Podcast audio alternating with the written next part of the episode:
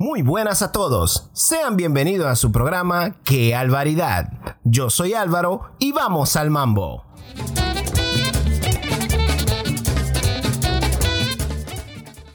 Hoy hablaremos de la generación de cristal. Tendremos las recomendaciones que siempre hago como si fuera de amigo a amigo, de pana a pana. Haremos la reflexión del día y por último nuestro análisis de música me. Música que no es mala, pero tampoco es muy wow. O sea, me.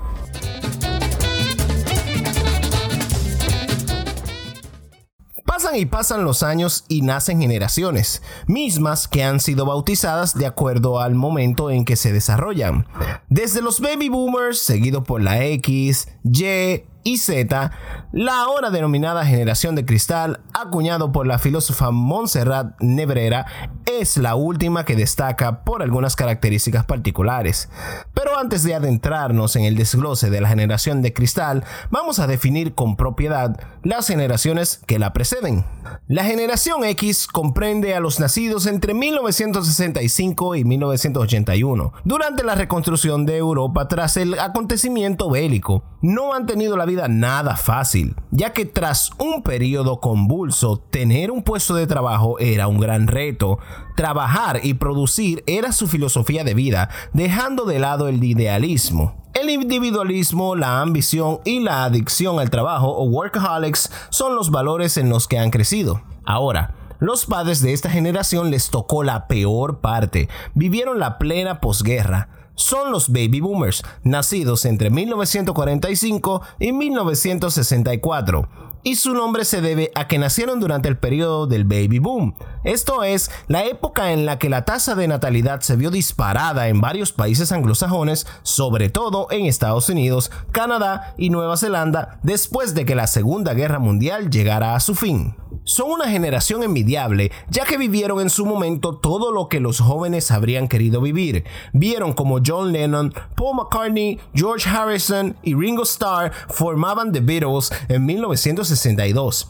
También vivieron la llegada del hombre a la luna, los mejores tiempos de los jugadores de fútbol Pelé y Maradona o la caída del muro de Berlín el 9 de noviembre de 1989 han pasado por todo el periodo de evolución tecnológica y el auge y desarrollo de los medios de comunicación, además de gozar de estabilidad tanto laboral como familiar y estar activos tanto física como mentalmente. Pese a que están adaptados al mundo 4.0, son menos dependientes del smartphone que las siguientes generaciones. La revolución la han marcado los millennials o generación Y, conocidos también como nativos digitales. Se consideran millennials a las personas nacidas entre 1982 y 1994 y la tecnología forma parte de su día a día. Todas sus actividades pasan por la intermediación de una pantalla, on y off están integrados completamente en su vida. Sin embargo, no nacieron con ella, sino que de la época analógica en la que vivieron,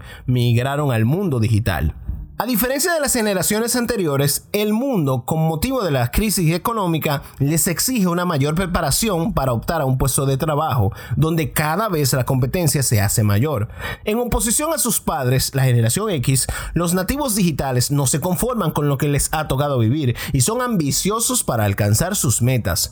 No obstante, la generación del milenio vive con la etiqueta de ser perezosa, narcisista y consentida. De hecho, la revista Time los catalogó en 2014 como la generación del yo, yo, yo. Con edades comprendidas entre 8 y 23 años, la generación Z o postmillennial ocupará el protagonismo dentro de unas décadas. También catalogadas como centennial por haber venido al mundo en pleno cambio de siglo, llegaron con una tablet y un smartphone debajo del brazo. Los mayores son del año 1995 y los más pequeños nacieron en el 2010. Pero, ¿qué es la generación Z? Es un conjunto de personas que está marcada por Internet. Forma parte su ADN, irrumpe en sus casas, en su educación y en su forma de socializar. Y si la generación Y lo tiene complicado para encontrar trabajo, la situación de los postmillennials es todavía peor. Son multitarea, pero su tiempo de atención es muy breve. Son independientes y consumidores exigentes y ocuparán puestos de trabajo que hoy día aún no existen. Cabe destacar que estos son unos chicos más despreocupados y frágiles. ¿Qué podemos resumir de la generación de cristal? Bueno, nacieron en una era tecnológica que avanza a pasos agigantados. Todo es efímero, como los memes, son frágiles porque hay una autoridad devaluada y han sido sobreprotegidos, tienen poco interés por la lectura y la cultura, sin embargo, son unos magos tecnológicos que con pocos recursos te hacen industrias de entretenimiento, tienen baja autoestima y confían muy poco en sus habilidades reales. Por ello necesitan reconocimiento o lo que se traduce a likes y tienen poca tolerancia a la crítica, al rechazo y a la frustración. Están a la vanguardia en la tecnología, pero no saben cómo procesarla para generar conocimiento. O sea, el conocimiento que obtienen es más como el que tiene un carpintero que sabe hacer una mesa pero no entiende de edificaciones. Tienen mayor propensión a desarrollar su inteligencia emocional porque son muy frágiles y es esto les motiva a entenderse y por último requiere modelos de permanencia que les permitan enfrentar la dualidad atracción-desencanto que les provoca lo efímero a través de valores como la amistad, la valentía, la prudencia, la templanza, la fortaleza y la justicia. Pero vayamos al punto. ¿Qué hace que la generación de cristal sea tan frágil? ¿Por qué se le acuña esta característica? Bueno, es bien sabido que los Centennials se quejan por todo. Se puede ver Centennials luchando por causas que uno ni imaginaba que existían. Lo más natural es ver un grupo de manifestantes defendiendo el derecho que tienen las mujeres por dejarse las axilas peludas. Yo no sabía que había opresión por eso, pero bueno, para que se pongan a lanzar piedras, que se dediquen a eso. Uno pensaría que esto ocurre en países desarrollados, y sí se da así en la mayoría de los casos, pero esto se ha extendido a países subdesarrollados en Latinoamérica. Uno pensará que esta gente no tiene nada que hacer en sus casas y lo que hace es buscar likes para sentirse bien con ellos mismos. Yo pensé igual hasta que me puse a investigar posturas en el internet y he cambiado de parecer. La lucha por los derechos de este segmento que prácticamente nació con la era digital masiva difiere de todo lo establecido como natural en el siglo XX, provocando un conflicto sobre todo en países de tercer mundo porque o no aguantan nada, de todo se quejan, son unos huevos gigantes llorones y demás hierbas aromáticas. Sin embargo, debemos preguntarnos, ¿Quién está en lo correcto? Si viajamos en el tiempo a bordo de un libro o de su internet, veremos que la naturalidad de las cosas estaba sujeta a las reglas de conveniencia. De ahí que antes fuera anormal ser negro o que una mujer trabajara o que un joven opinara. Y en algunos lugares alejados de nuestra normalidad siguen bajo esas costumbres arcaicas para el mundo globalizado. Entonces, bajo esta premisa, podemos concluir que el modus vivendi del siglo pasado estaba estructurado con injusticias palpables y en donde el abuso estaba permitido, incluso la autoexplotación. ¿No me crees? Antes era natural educar al niño con castigos inhumanos y hoy sabemos que el golpear al niño o castigarlo de rodillas con una piedra en la cabeza crea traumas que lo convierten en un antisocial. Antes, y respetar a una mujer dando piropos lascivos, como aún hay perros que ejercen esta práctica, era muestra de hombría y si no lo hacías podrías parecer afeminado.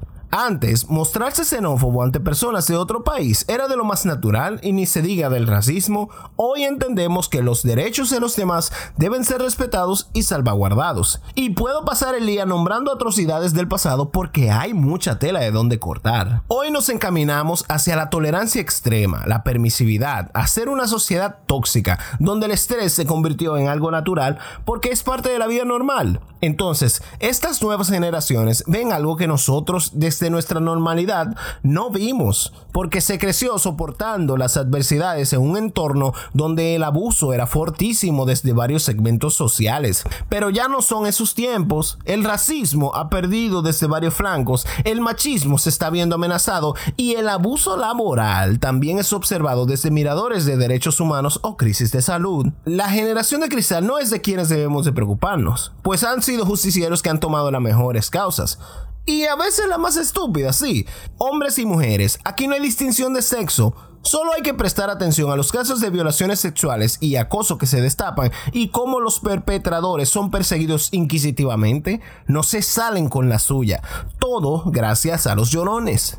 ¿De quiénes nos tenemos que preocupar? De aquellos que componen generaciones donde la insania y el barbarismo eran el pan de cada día. Esa es la gente que se queja en las redes. Solo hay que prestar atención de qué se quejan. De la libertad de preferencia sexual, de la libertad de poder casarse con la persona que uno ame, de la libre elección a trabajar su cuerpo a su gusto o, mejor dicho, a poder representar su cuerpo como lo siente en su interior. Shout out para todos los trans los amo a todos, no uso sus pronombres porque me confundo, pero los amo. Se quejan hasta por uno elegir dar una crianza bonita y sana a los niños para que sean mejores personas. En conclusión, los verdaderos tóxicos y frágiles son los intolerantes del Pleistoceno, que no pudieron llegar al Homo sapiens sapiens. Oye, qué rico. Rico, mami. Esta vez quiero recomendar un álbum, pero no cualquiera. Esto que te recomiendo lo hago con la intención de que lo disfrutes tanto que no haya comentario alguno reclamando mis gustos. The Low End Theory es el segundo álbum de estudio de la banda de hip hop americano A Tribe Called Quest, publicado el 24 de septiembre del 1991. Producido casi por completo por Q-Tip, es un rompimiento con el álbum debut People's Instinctive Troubles and the Path of Rhythm, envolviendo un sonido minimalista que es combinado con bajo, drum breaks y samples de jazz. Yo, son samples hasta del legendario Miles Davis. Líricamente, el álbum presenta comentarios sociales, juego de palabras, humor y juego de intervenciones entre los raperos Q-Tip y Five Dog. Amparado por el sencillo Check the Rhyme, The Low End Theory debutó en el número 45 en la lista de Billboard 200. Tras este lanzamiento, el potencial comercial del álbum fue puesto en duda por escritores musicales y ejecutivos de Jive Records pero el lanzamiento de los dos singles, Jazz y Scenario, atrajo más atención y popularidad al grupo. La influencia del álbum en artistas de hip hop, RB y otros géneros ha sido atribuida al lirismo del grupo y la producción de Q-Tip, que creó un puente entre la distancia que había entre el jazz y el hip hop. Este álbum es considerado el Sgt. Peppers del hip hop. Así de genial es. I mean, you can't go wrong con este álbum. El álbum es tan pero tan bueno que influyó a Kanye West, Common, D'Angelo, Jill Scott, Nas, Kendrick Lamar, Logic, Haybuck, Dr. Dre, incluso a Jack White, que no es del género. Cuando escuches jazz, te vas a acordar de mí.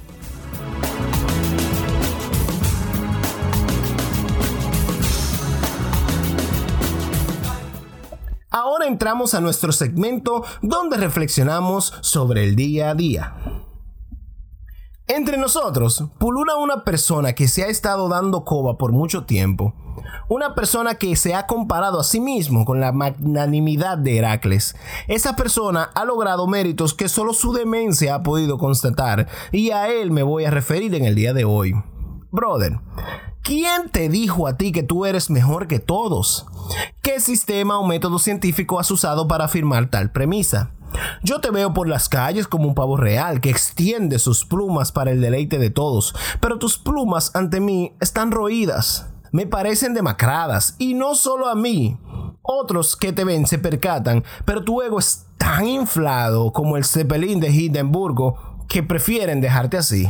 Te jactas de tener muchas riquezas, pero tales riquezas son grandes entre tu círculo de pobres diablos.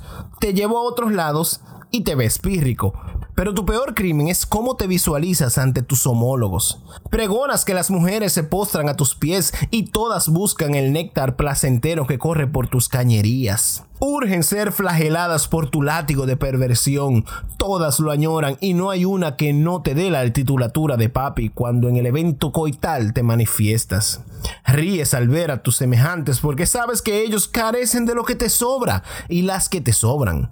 Tu conteo se asemeja al valor de una centésima de cien. El gran Salomón te queda corto. Ahora te pregunto yo, ¿quién lleva el conteo de las mujeres con las que te acuestas? ¿Has designado a alguien para que contabilice tus experiencias coitales? ¿Tienes doctos que puedan medir el nivel de placer que puedes dar? Vuelvo y repito, ¿qué sistema estás usando para poder denominarte macho alfa? ¿Tu propia cabeza? ¿Con quiénes te estás comparando? ¿Acaso tú vas a casa de esos supuestos ineptos y supervisas cómo tienen sexo con sus mujeres? Para ti se ven diminutos y asumes que son incompetentes en las artes amatorias, que no merecen sus compañeras, que si estuvieran contigo entenderían el poderío de Afrodita encarnado en un hombre, pero eso lo dices tú, eso lo piensas tú. ¿Cómo sabes que esas mujeres son tan ilusas que no saben elegir bien? ¿Quieres decir que las mujeres carecen de cromosomas por haber tomado dichas decisiones? La mujer anda absorta por la calle e imbécil al fin se mete con el primero que encuentra porque sí. Ay, amigo, si supieras que esa que ayer gritó papi en tu oído, hoy lo grita en otro. Si supieras que el placer que tú diste a una, otro lo da igual o mayor. Entiende que las técnicas aplicadas por ti son conocidas por todos porque no hay mucho por hacer. El movimiento que ejecutas para el coito lo ejecutan todos. No eres especial por tus victorias, sino por lo que llevas dentro. Y si lo que llevas dentro es un putrido arrogante que se vanagloria por proezas que a nadie le interesan, entonces es hora de que busques ayuda y vayas a tu psicólogo más cercano. Tal vez estás perdiéndote de más de lo que imaginas. Aparentemente, aún no sales de la caverna. Nadie es indispensable todos somos sustituibles, pero al menos podemos intentar ser mejores para que nuestra valía sea exaltada por otros y no por nuestros amigos imaginarios. Nadie está compitiendo contigo y nadie está pensando que eres mejor porque tenemos cosas más importantes en que pensar. Por ejemplo, si Batman puede vencer a Superman y es tan inteligente, ¿por qué no lo botomiza a los psicópatas que viven intentando hacer daño a la gente decente? O sea, el Joker es una persona sin solución que resuelve ese psicópata y sea feliz.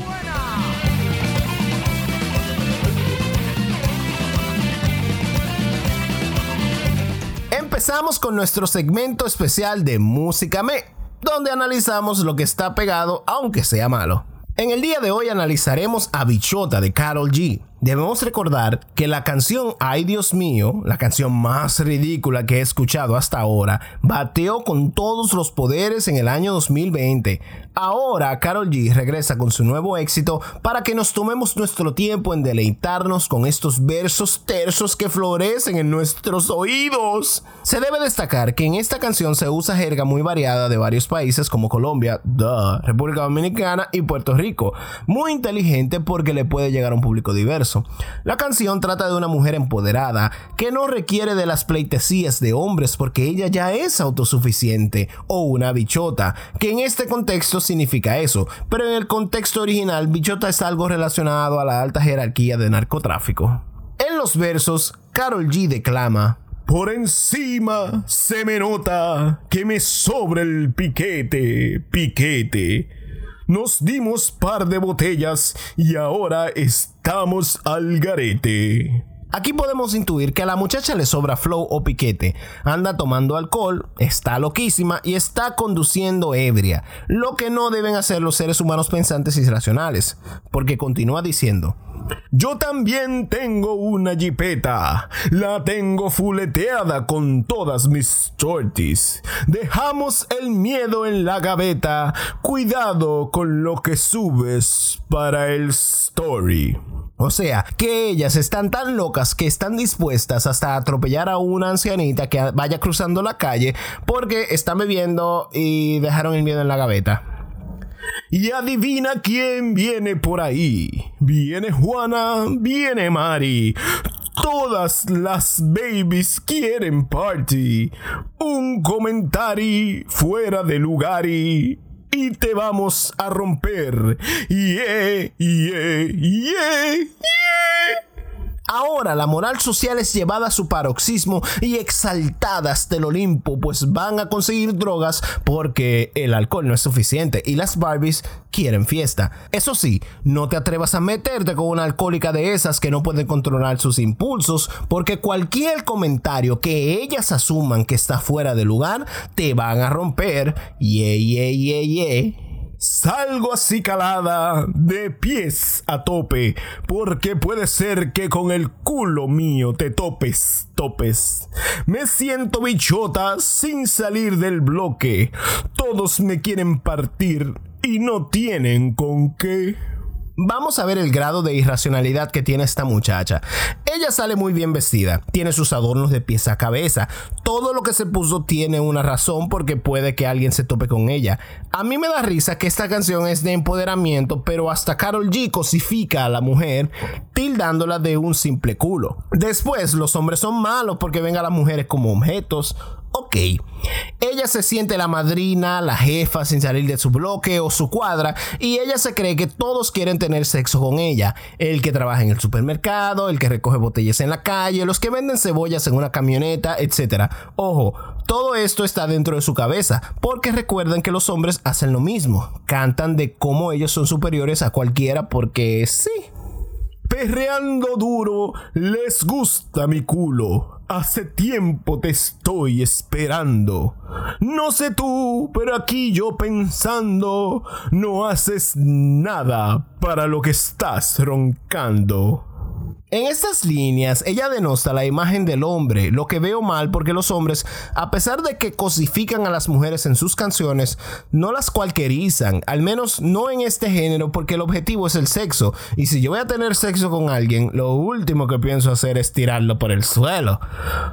Tú para darme like en el Insta eres veloz, pero se rumora por ahí que eres precoz. Por más que me tiren, no cojo lucha. La que me fronteó de aquí no se escucha.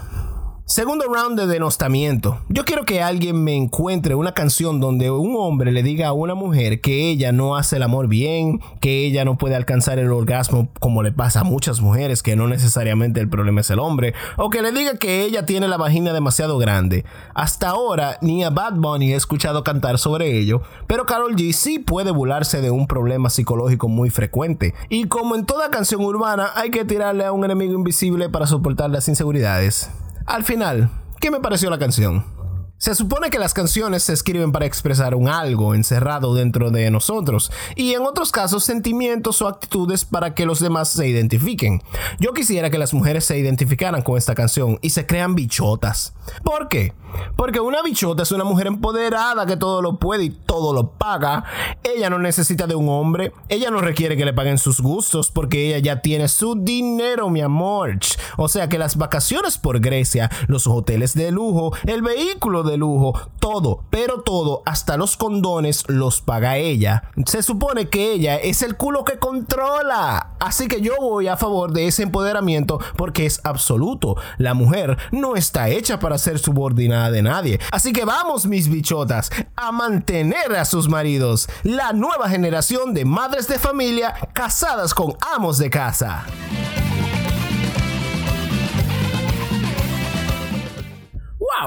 Eso fue todo por hoy en Qué Alvaridad.